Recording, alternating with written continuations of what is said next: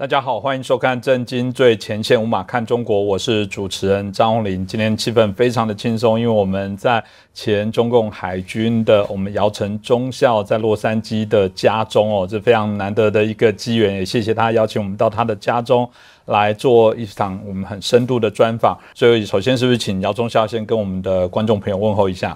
非常欢迎台湾的朋友不远万里到这边来啊，嗯，非常欢迎。是，那是不是请我们那个陈巧红博士哦，也来帮大家问候一下？呃，台湾观众朋友们，大家好，我现在是在美国东部，然后我正在和制作组连线，我们一起来采访姚姚晨中校，原中共海军的军官，他是在加州，所以我们是个远程连线。那我们知道大家一直很关心台海之间的一些情势变化，前一阵子我们看到。呃，美国的高阶的海军的将领甚至提到说，二零二五可能是重要的，甚至是美国跟中国会必然会打一仗。哇，所有的这些事情当中都引起大家非常高度的关注了。所以，我想我们今天也可以好好透过啊姚晨中校很专业的一些分析判断，可以给大家第一手的一些资讯。呃，刚才洪林兄谈到了这个美国有海军的高阶将领，其实也还有空军的高阶将领，这个都提出来说，中共是最近。今后几年内可能犯台，武力犯台。最早提出来的这个这个说法的是美国前印太司令部的司令这个戴维森上将。那么他认在台湾访问时候，他还明确的指出说，他的看法没有变，他还是认为说，二零二五年或到这段时间以后，呃，是可能犯台的。那么从这个看法出发。我们就会发现，说好像现在到二零二五年这几年当中，呃，还没有人准确的说是一定在哪一年中共要犯台。那么，我想请问姚晨中校，以您的看法，呃，近期内中共会不会就武力犯台？呃，我不认为近期会犯台。呃，从两个因素可以考虑，从对外的因素，美中之间。他们的这个军事力量在平衡过程中，虽然是一种恐怖平衡，但是战争往往会在打破平衡的情况下才会发生。这是，呃，当然现在从美国的方面看，我不去揣摩美国人的政策，但是有一种倾向是毫无疑问，就是美国希望借台湾来消耗中国。因为中共的不把它压住，中共在经过几年发展以后，会对美国、对西方世界产生巨大的威胁。从外面来来说，现在我认为是美国在主动。另外一个，你从中共的内部来看，二十大以后，中共调整了对台的政策。这个前几次做节目我就在这说说，兵凶战危，包括我也看过台湾的很多媒体，是吧？国民党的。就是大力的宣扬兵凶战危，实际上这个起到了一个就是帮助共产党吓唬台湾人这个作用。我我就认为，就是说，在习近平的二零二七年之前，不会武力犯台。那么你最近从这些也能看得出来，中共的政策在调整啊。打仗，一个是首先。外部的问题不解决，美国的对抗不把美国人挡住，不把日本压住，台湾是打不了的，损失太大，没有胜多大的胜算力。那中共现在可以调整出来以后，挡住美国，压住日本。嗯，我可以说，如果说日本要有什么动作，中共会打他，因为中国和日本有百年的仇恨，这个地方，因为中国这个。老百姓这里面，你说打台湾，大家好像还不是那个很近，因为台湾七十多年了嘛，嗯，这个毕竟还是打断骨头连着筋嘛，嗯，没必要去打嘛。那么中中共现在的政策也在调整，这是一个，对吧？就是说怀柔政策来来来的。现在中共是顶住美国，什么时候打破平衡，美国人不敢介入台海，那么美国人不会介入台海，日本就。不会单独的介入台海，台湾问题两岸就可以解决，不需要去打仗，是。对吧？一看中国那么强大，中共那么强大，美国也靠不住，日本也不支持了，那么毫无疑问，就是中共就实现了以武必统、以武必和这个这个目的。我刚才和呃主持人说到这个呃日本谈统治台湾的问题，包括日本人在大陆，他们占领中国，他们还是要统治中国，要要以怀柔政策。你跟日本人讲，呃，大东亚共荣圈嘛，对吧？你你把日你把台湾打个稀巴烂，你怎么去管理和治理台湾？你实际上是在打自己的家。嗯。所以，呃，我我认为现在在宣扬这个，呃，什么二零二五年，什么二零，什么二四年要打台湾，我认为可能性非常非常小。嗯，这是一个方面。第二个，我从军事角度上来说，啊，我们一直在研究这个中国的这个军事，特别是海空军，嗯，包括火星军。海军现在在大力的发展远洋海军，嗯，就蓝水海军。现在的驱逐舰已经达到了四十艘了，包括零五五大驱、零五二 D、零五二 C，还有一些包括过去的一些老的，嗯，呃，零五三护卫舰已经达到了一百艘了。嗯，它要形成强大的军事屏障，挡在这个第一、第二岛链，就是挡在第一岛链以外，不让美军过来。但是这个力量目前还不具备。就是说，我个人认为，他们现在还需要五年时间的军事装备发展。呃，我最近听到了，就是得到了一些消息，零七五两栖攻击舰不造了，造零七六，零七六上面还可以装电子弹射。嗯，装电子弹射以后，弹射的是大型无人机要弹射。另外，中共在造那个。这个歼三五，歼三五他们也在准备造这个隐形的。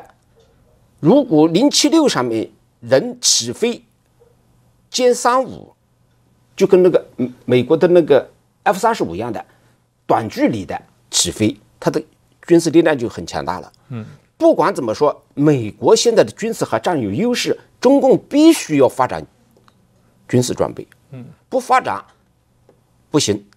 等到发展到平衡的时候，或者说在某种程度上超过了美国的时候，美国会自然的不会介入。你从现在看，美国已经退入第二岛链了，嗯，对吧？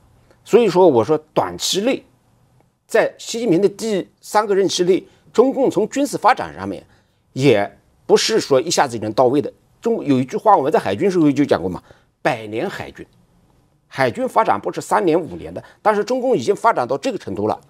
没有五年的时间发展，他是没办法跟美国对抗的。是，所以台湾问题现在在处在一种恐怖平衡下。嗯，我认为这个打台湾的可能性在五年内是根本就不可能的。呃，姚晨中校，我想再请教您一个刚才您提到的问题，就是中共海军啊，从数量上讲是大量的扩大舰只，那么在组建新的舰队。但是我也看到军方的媒体最近有一个报道，我想就您关于这个海军的训练，呃，听听您的意见。中共提出来这个换舰出海训练这样一个做法，现在而且正在实行当中。训练的对象是驱逐舰和护卫舰舰长，也就是说，中国现在虽然新的驱逐舰非常多，护卫舰数量也很大，但是合格的舰长不够，同时。而舰长之所以不合格，原因是他的舰员不合格。由于舰员不合格，所以舰长有一些训练意图是没有办法通过舰员执行。那么结果就是说，很多驱逐舰的舰长得到那少数几艘能够完成海上作战训练的驱逐舰上去实习，因为只有那样的机会，他才能够有一个完成海上训练项目的这么一种机会和可能。那我想请教您的问题是说，就中国海军的水面舰队的训练过程来讲的话，如果一个舰长从这个在舰艇学校毕业以后上舰，然后开始有这个指挥方面的一个初步经验，然后再和他的军舰的舰员之间的互相配合，要几年以后他们才可能形成真正的战力，这是一一个问题。第二个问题就是他的战力取决于他海军军舰上每个舰员的互相配合，因为海军的舰员和陆军的士兵不一样，海军舰员是一个人一个岗位，一个岗位一个功能。那么这样的话呢，就是只要有一个人工作动作不到位，动作做错，那么整个军舰运作就会发生问题，甚至可能在海上失去功能。所以舰员的训练，您认为比舰长又需要差多长？呃，也更长还是怎么样？就是目前中共的军舰的数量和它的真正能作战的这个能力中间有多大的差距？可不可以您来分析一下？呃，我们讲战斗力。不是光光讲这个新装备下水就是战斗力了。您陈博士讲的很对，要训练，就像那个人舰人机合一，这个非常重要。中国这个训练大纲分三三三种，第一是基础训练，那么你就像会驾驶，嗯，对吧？第二是这个战术训练。战术训练里面，刚才陈博士讲的这个的战术训练，就是每一个舰员都要熟练的操纵自己的呃武器装备。一条驱逐舰，我们可以把它当做一种战役层次来考虑，就是整个的大家各个部门合力，那么才是真正的战斗力。那么我说，中国的军事训练大纲分三种，一个是基础训练，第二个是战术训练。飞机和舰艇是一样的，它都有这个战术训练。然后后来和这个，呃，有两种说法。实际上落到最最基本的这个就是协同训练。这个协同训练就是舰的各方面的协同训练，还不是最后的协同训练，它还要最后。还要达到一个，呃，舰机整个的战役战区内的陆海空三军的联合协同训练，所以这个过程是相当长的，不是说呃舰艇下来以后，然后经过一年的西装，然后海试，然后形成战斗力的不存在。所以我说五年内我们不仅中共不仅装备跟不上，训练是跟不上的，没有五年不行。还有一个重要原因就是。中共多少年没打过这种仗，从来就没有打过这种高技术条件下的这个海空军作战，所以他的训练周期会更长。我们都知道，这个去去年的时候，中国通过了非战争军事行动纲要，而且已经公布，那么讲的非常明确。那美美国的海军呢，现在也再三的强调说，他们真正担心的，除了刚才姚晨中校您提到的这个。大型驱逐舰就是能发射这个远程飞弹的这些驱逐舰，美国比较在意，因为可能构成对美国大型水面舰只的威胁。那么另一种是对美国舰舰队是不会有威胁的，但是美国现在非常在意，为什么？就是海上民兵船，因为这代表着说中国仍然有可能用非战争军事行动封锁台湾，逼台湾。台湾投降，那么这个结果和用用兵凶战危来逼台湾投降，结后果是差不多的。那么我想请教姚振中校，您认为说中共用这种非战争军事行动的可能性有多大？然后他对台湾将实际上构成什么样的威胁？再一个就是在这种非战争军事行动当中，中共的海军会发挥什么样的作用？呃，这一点填到你点到了很关键的。呃，地方就是将来中共怎么去对台进行这个武力逼、武力逼和、武力逼统啊？呃，但我们不要太就是把中共看得多好。他现在嗯打不了台湾，是因为他的力量不够，他没有到那个程度。就是说，首先美国和日本是上次搞的一个。推演是对吧？这个推演当然有些地方不符合实际，但是它也代表了一个倾向。战争没有赢家，尤其是中美之间这两个核大国，嗯，直接发生对抗的可能性不大。美国也不愿意跟中国打这种全面战争，中共也不敢随便跟美国打仗，所以他主要的是想再有几年的空间发展自己。所以我发我现在发现，这个习近平正在走一条，当然不完全是邓小平那种韬光养晦的这个政策，他也知道了，目前来硬的不行。所以他一一方面跟美国搞好关系，对吧？至少这两个国家，我认为打仗的可能性不是太大。当中共会发展到一定程度的时候，他会在很多方面，要是就是就是中美之间的平衡被打破的时候，中共会对台湾有所动作。当然，这个动作呢，中共会以什么呢？呃，大家都在说。啊，不打无准备之仗，不打无把握之仗，是吧？这个是基本条件。但中共会以最小的代价去实现他的祖国统一。那么最小的代价就是刚才陈博士讲那样的非战争状态下的动作，啊，他搞个几几千几千条渔船过去了，你打不打？台湾岛就那么小，嗯，一四面一登以后，你说你怎么弄？这是中共最主要的一个办法。为什么我现在看中共武器发展，它这个零七幺这个登陆舰它没怎么动，它这一共加起来十几条根本就不够，所以它会，它现在在发展它的滚装船，嗯，大型滚装船又可以单单兵的一个在上面，又可以装大型的重型武器在上面，他们有这个计划。不，台湾。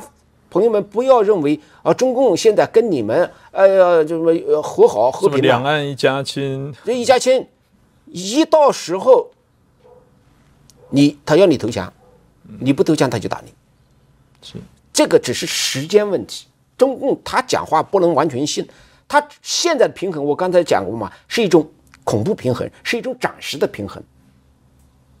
但我我有点乐观的情绪，我觉得中共。在未来的五年内，他的经济不行，他的很多的社会矛盾，包括党内的斗争，他能不能按计划如如计按计划发展他的远洋海军，我都认为，呃，呃，保留意见。所以我跟台湾朋友有有在聊天时候说，台湾朋友们有时候叫呀，以时间换空间，中共在走下坡路。那么台湾坚持住自己就行了。刚才陈博士说会还有什么个一个一个中间路线，嗯，这个很重要。呃，台湾现在基本上分两片两块，一个是统派，一个是独派，嗯啊，这条两条路都不能走。实际上要走一条什么路呢？中间路线。中间路线就是台海两岸，国民党也好，民进党也好，不管哪个谁好。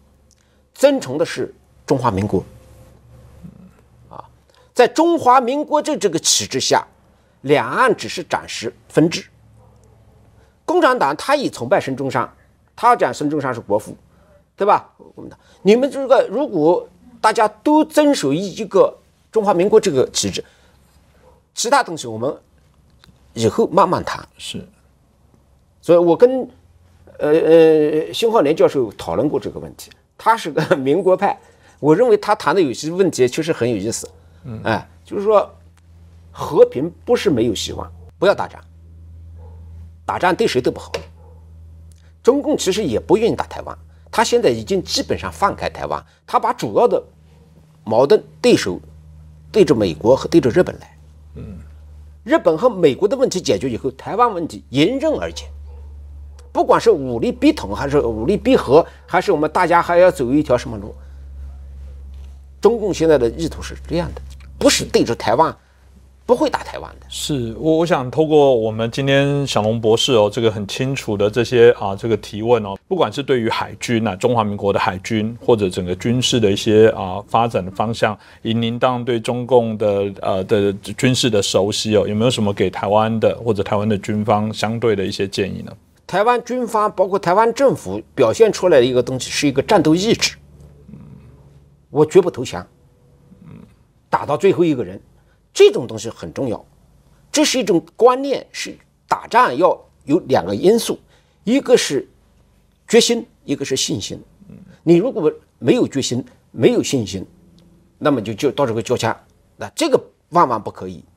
台湾两千三百万人不愿意过中共那种一党专制的这个日子，你香港的问题这个都看出来，这个行不通啊。所以台湾呢，不但呃现在需要表现这个决心和信心，我打死我都不投降。那么这个就是一个决心问题，也有点像乌克兰一样的啊，嗯啊，但是呢，呃台台海两岸的和平，主要的取决于两岸的政治走向。嗯，你我讲中华民国大家都遵守，这个条件好在哪里呢？中华民国，我就不存在独立了，我不需要独立，我本来就是中华民国。还比中华人民共和国成立的还早。对，我们扯 往这上面扯，对吧？如果你大陆逼着要去谈统，可以，嗯，就就是台湾政府可以公开的说，可以谈，嗯，在什么情况下谈？大陆实行民主化，我们才能谈。你不实行民主化，我的我是台湾是民主制度，我老百姓不愿意过你这种日子，我怎么谈？嗯，不可能谈。所以我们维持现状，大家不要打仗，是时间换空间。我觉得两岸问题已经等了七十多年了，再等个十年八年，没多大事。是，谢谢哦，谢谢今天这个姚晨中校跟陈翔博士哦，那带来有关台海的一些比较清楚的一些局势发展的一些深度的一些评析哦。当然，就像姚晨姚中校所提到的部分啊，其实呃，我觉得居民我们自己两千三百万人的决心很重要，不要老是觉得谁要不会来帮助我们，你自己都不愿意为这件事情来捍卫，还老着要别人帮忙，一定不可取。当然，怎么样好备战？啊，就是最好的子战。那当同时在这过程当中，如何去设定好一些在整个国际呃我们在国内的一些政治方向的一些走向，我想这都是需要所有在台湾的政治人物的一些智慧。那今天就再次感谢我们姚晨中校，也感谢呃在远呃远在美东的我们陈小龙博士也跟我们连线来一起访问姚中校。再次感谢两位，也感谢大家的收看。如果喜欢我们的节目，欢迎大家也分享我们这期节目给更多的朋友了解。那如果有任何的问题想要来请教的话，也欢迎大家可以来留言。就再次感谢两位，也感谢大家的收看。谢谢观众朋友们收看我们的这次节目。好，谢谢，谢谢。